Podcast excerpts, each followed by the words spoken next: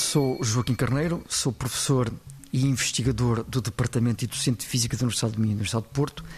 e sou também investigador responsável pelo projeto NanoAir, que é o acrónimo e que fundamentalmente visa a aplicação de nanomateriais em pavimentos rodoviários inovadores para efetuar a limpeza, a descontaminação do ar atmosférico envolvente nessas superfícies. É um projeto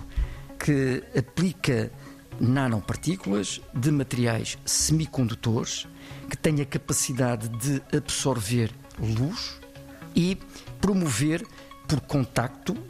a degradação de gases eh, manifestamente severos para a saúde das populações e dos ecossistemas e que se insere em duas famílias principais.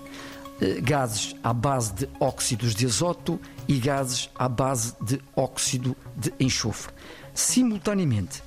para além de poder promover esta descontaminação ambiental,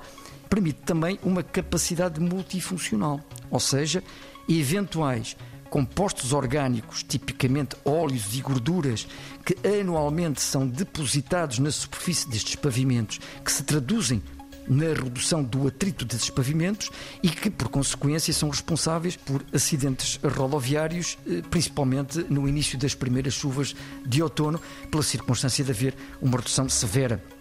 do atrito eh, da superfície entre as rodas dos, dos automóveis e o próprio pavimento. 90 Segundos de Ciência é uma produção conjunta Antena 1, ITQB e FCSH da Universidade Nova de Lisboa, com o apoio da Nova Artis.